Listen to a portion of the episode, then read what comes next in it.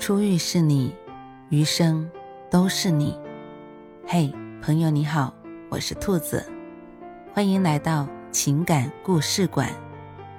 在这寂静的夜里，愿兔子的声音能够陪伴你，温暖你。兔子与你在一起。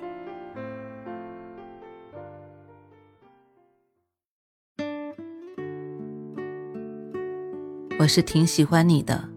但这事儿过去了，放弃一个爱了很久的人，感觉并不轻松，像坚持了半生的梦想前功尽弃。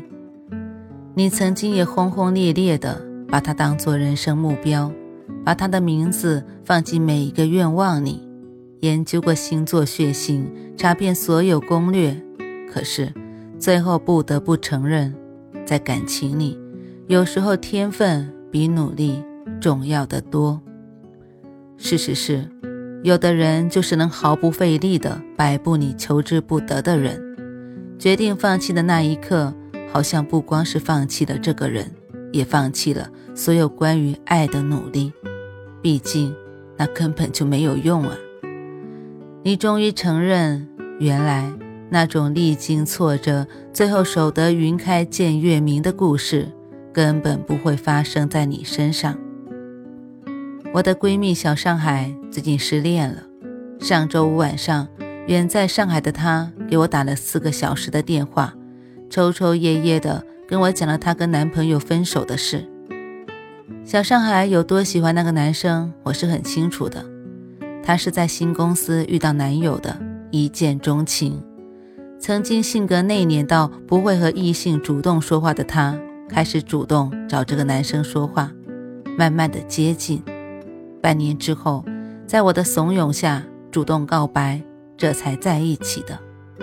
要知道，在二十七八岁的年纪，再用半年的时间去暗恋一个人，已经是投入了非常重的成本了。那天晚上，我问他：“你们在一起的这一年，都是你主动找他，还是你们有来有往的？”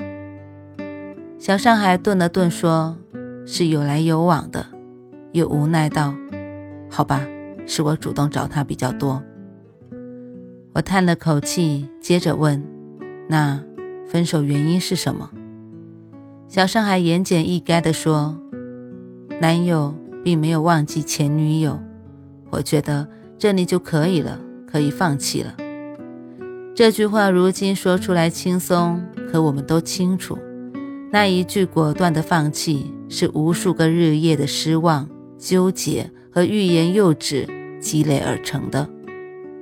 他冷漠决绝，也许是腼腆慢热吧；他忽冷忽热，也许是缺乏安全感吧。你可以为他找很多的理由，只是为了证明自己的坚持没那么可笑。可直到另一个人出现，你才知道。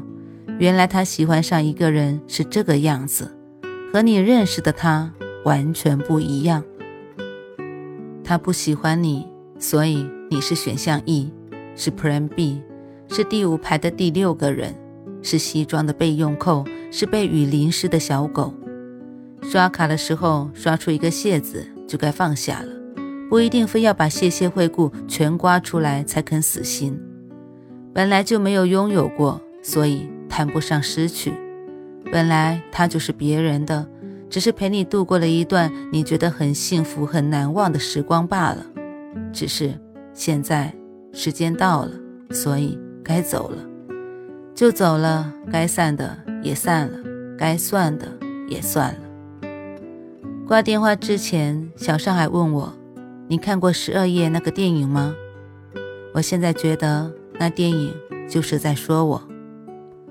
后来我把十二页又回顾了一遍，这一次看出了很多年轻时没有看出的东西，就比如那句话：“只有恋爱中的人才认为他们的相遇不是偶然的。”可在旁观者眼中，所有爱情都一个样，从一眼动心到不可抑制的沉溺，再到崩坏争吵，后来。被分手的人花很长很长的时间治愈自己，等生活重回正轨之后，再见到那个让自己死去活来的人，又会觉得不过如此，甚至会觉得奇怪，当初自己怎么就非这人不可？我忽然意识到，推荐给我这个电影的小上海，心里其实比谁都清醒。那些无疾而终的感情，不必太过执着，在该沉迷时沉迷，在该转身时转身。就算暂时对那种心痛的像被碾过一样的感受无能为力，但这就像是一场大病，过了就好了。总有一天，你会心平气和地坐在那个人面前，告诉他说：“我是挺喜欢你的，但这事儿过去了。”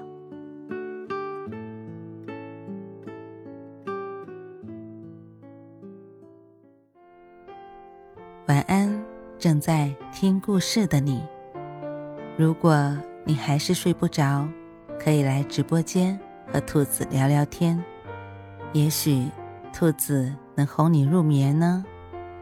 每晚十点，兔子都会在直播间等你，只为和你道一声晚安，好梦。